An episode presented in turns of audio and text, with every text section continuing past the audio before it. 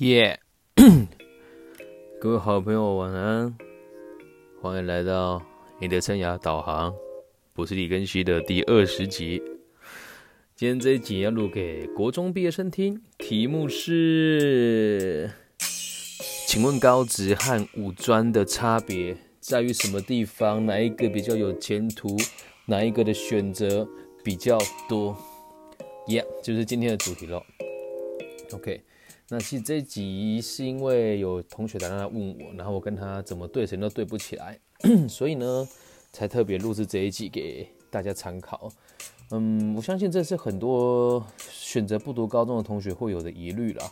到底高职跟五专的差别在什么地方？那以最直观的角度来说呢，其实就是高职三年，五专五年，有这么弱智吗？其实概念上。是这样子的哦，那其实我们读高职毕业的话，你取得的是高中学历哦。但如果你是读五专毕业的话呢，你取得的是副学士的学历。那其实高职跟五专，哎，看起来科系好像不大一样，但实际上呢，一共有分成十五个群，我大概简单的介绍一下，分别是机械、动力机械、电子与。电机与电子、化工、土木与建筑、呃，商业与管理、外语、设计、农业、食品、家政，然后餐旅、水产、海事、艺术、工业管理跟卫生护理群。那你会说，哎，为什么要分成这些群呢？分的原因是因为。在高职跟五专学东西，很多东西是类似的，只是一个是五年，一个是三年。那在实作上呢，五专的机会会比高职还要多那么一些一些。那有一些科系是五专必才可以，就是要有起码就是要五专学位必才有办法去考这个科。最常见的就是我们能够理解的那个视光科啊、附件科啊、护理科啊，然后这个医检科啊这一些的，还有物理治疗。其实这这个这个也很有趣哦。就是我们读了这个科系的目标，不管你是读高职还是读五专，目的都是为了学会一个专业。所以，如果你现在站在国中的毕业角度来看的话呢，其实念高职跟念五专的差别最大，就会落坐落于说你是不是在一毕业就想要去工作，还有后面升学的一些问题哦。现在这个高中也有所谓的综合高中，就是高中跟高职你可以一边读一边选择。可是读五专其实有点像孤儿啊，就是。高中高职的的这个考试方式，你比较难参加，特别像一零八课纲以后，诶，你们我们要取得从五专差大的机会就会更少。那当然方式有很多种，也会有很多学校有自己的特殊的绩优的学生，所以倒也不是说读五专就没有机会。那如果你今天问我说读哪一个比较好的话呢，我们就来讲一下他们几个几个主要的差别哦。大部分我只能说大部分，以国中同学能够理解的方式来说，如果有家长问我，在录一集以家长的角度出发哦。如果我们是国中的同学，然后现在要做这个决策的话呢，我会建议大家先理解一件事情哦，你是想要开始过为自己负责的生活，还是想要像以前一样有人管着你，给你规则来依循？五专相对于高职是自由很多的，很多五专是不需要穿制服的，对。然后其实还有一点是，在于五专的这个五年的学习里面，有一些是空档、空堂，所以你会更有机会去尝试各种不同的打工。那如果高职的同学你要打工会比较麻烦的原因是，你的平日白天几乎是无法去打工的。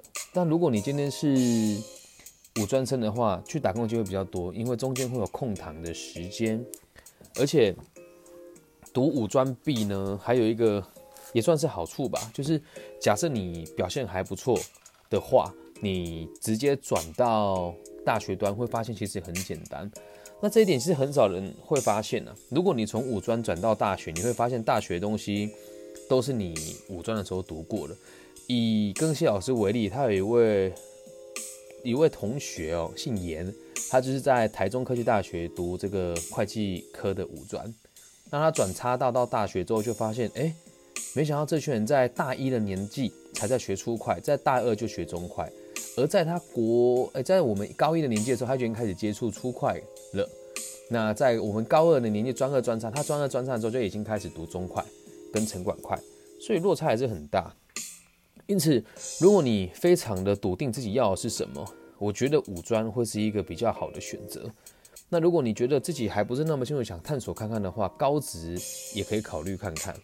以长远的角度来说，其实选五专跟选高职没什么太大的差别。的原因是，不管面对什么样子的升学，都有例外。而且台湾的升学制度其实很多元，这样理解吗？总而言之呢，五专自由很多，高职呢会比较自私那么一些些。那就端看你自己怎么选择哦。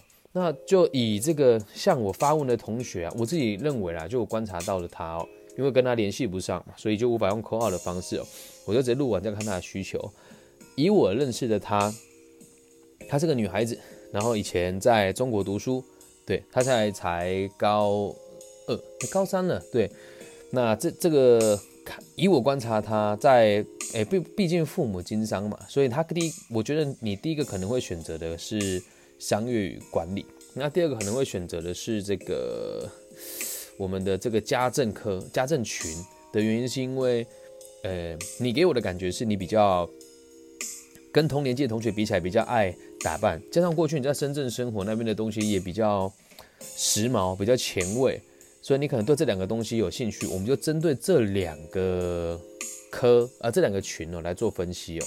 如果你读的是商管群的话，现在高职的科呢，只有呃，我们讲中部大专院，那中部的五中部的高职只有一二三四，只有四个科哦。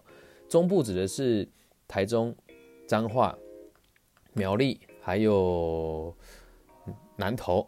对，那在这个商管里面，只有商经科、国贸科、基础科。跟电子商务科，只有这只有这四个科哦，在高职，在我们中部的部分只有这四个科哦。对，不要怀疑哦，这都是你接下来升学，如果在这几区就是这个样子哦。那如果是五专的部分哦，听清楚了，在我们中部哦，现在中部的五专已经特别少了，在中部的五专现在只有五个科哦：保险金融管理、国际贸易与经营、资讯管理、会计资讯、企业管理，还有资讯应用精英班。为什么这回讲精英班呢？因为它会衔接，让你直接拿到大学学历，理解吧？好，那我先针对商管的跟大家分析一下。如果你今天想要走商科的话，我可以跟你保证，你念高中确实是没什么帮助的，因为高中生所学的东西叫通识的概念。那那如果你进的是高职，学的就是会计呀、国贸实务啦、企业管理啦，甚至会让你写到一部分的这个所谓的呃城市语言。对，那如果五专的部分嘛。就跟高职学差不多，只是时间会拉得更长。考照的话，两边倒是都不会有什么太大的影响，只是念高职的时候，你得到的自由度会比较低。那真相对于这个考试跟实际应用的话呢，五专的实际应用机会其实也跟高职是都差不多的。那在五专的同学，有的也会选择去跨考统测、学测，或者是这个职考，但是因为系统完全不同嘛，所以很难考得好。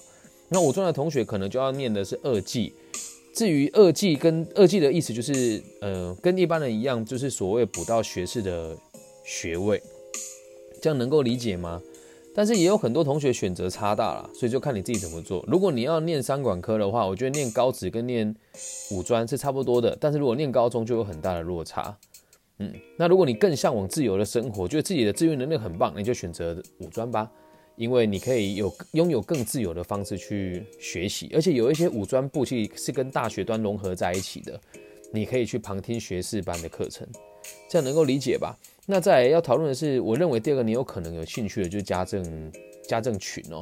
那家政群这里面就会有，诶，我们在中部啦，会有家政科、服装科、美容科、幼儿保育科，还有这个照顾服务科。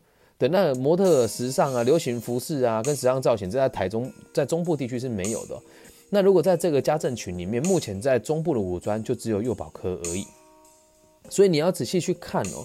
假设今天我们这样看下来的话，高职的人数也比较多，选择也会比较多一点。那五专的话呢，就会比较选择会更少那么一些些。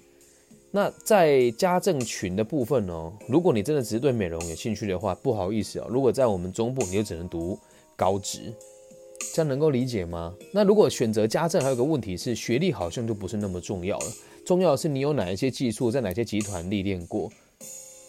这样子大概就是我们今天的内容。所以至于要选高职还是选五专，端看于你要用什么样子的心态来规划你的未来。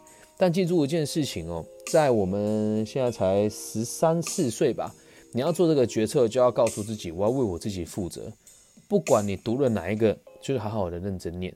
那如果有机会的话呢，就试着往最高学历补足。那假设你是一个实务能力比较强的人，你也不想在学校里面浪费时间，那就直接去就业吧。总而言之，选高中要直接就业很难，但如果选高职跟五中要直接就业，相对的会简单那么一些些。那你会说没有大学学历有差吗？嗯，老实说了，如果从高职端你做的还不错，假设我是商管群毕业的，好了，我才高职毕业，但我多一八百分，日文考过 N two，然后也考过会计丙，也考过国贸这个大会考，那。说真的，你就比一般的大学生还要强很多啦。这样明白吗？不要为了升学而升学，不要为了考试而考试。这一集主要是给这个是初步的认知啊。如果要讲更深入的教育制度的话，我相信在 p o c k e t 上面大家也没什么兴趣去读它。那以上就是根熙老师提供给我的资料，然后我们来论述高职和五专的差别。希望这样子的内容对大家有帮助。以上就是今天全部的内容，喜欢的话记得按赞哦，拜。